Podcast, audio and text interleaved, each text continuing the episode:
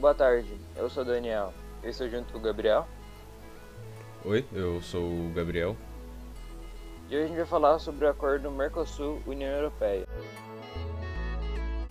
O Tratado Mercosul-União Europeia é um acordo de livre comércio, onde haverá redução das taxas de importação e exportação de produtos, envolvendo 27 países da União Europeia e 4 países da Mercosul e visando fortalecer a relação entre esses dois blocos econômicos e facilitar as trocas comerciais.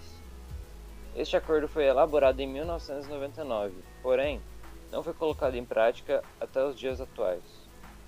Existem diversos problemas para colocar o acordo em prática, como por exemplo a fiscalização sobre o desmatamento da Amazônia, que tem sido cada vez mais branda.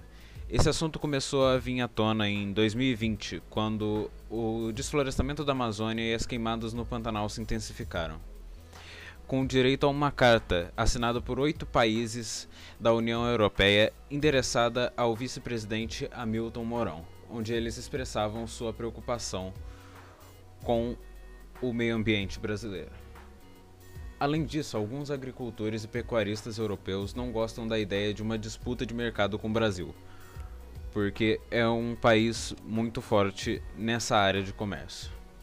Outro ponto importante quanto à afirmação do acordo é em relação à Argentina, que passou por uma eleição recentemente e trocou seu presidente para Alberto Fernandes, que tem certas restrições contra a ideia de livre mercado, querendo renegociar alguns pontos. Por outro lado, a Alemanha pretende com certeza firmar o acordo, levando em conta que diversos produtos produzidos lá teriam reduções tarifárias de importação, favorecendo as exportações alemãs.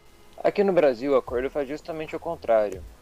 Ele atrai os agricultores e pecuaristas e afasta as indústrias, já que com a redução dos impostos por importação dos produtos agrícolas na União Europeia, as nossas exportações alimentícias e de outros produtos relacionados a esse setor cresceriam. Porém, a redução dos impostos é, por importação de produtos industriais no Mercosul reduz os preços de produtos europeus e aumenta a concorrência com as poucas produções internas brasileiras nesta área.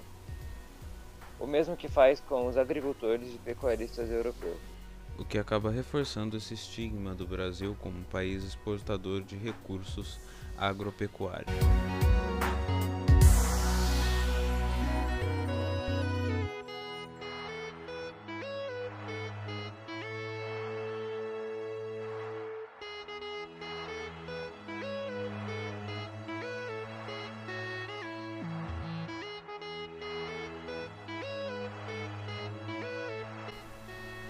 As fontes usadas nesse podcast foram UOL, Estadão, G1, BBC e Governo Federal do Brasil.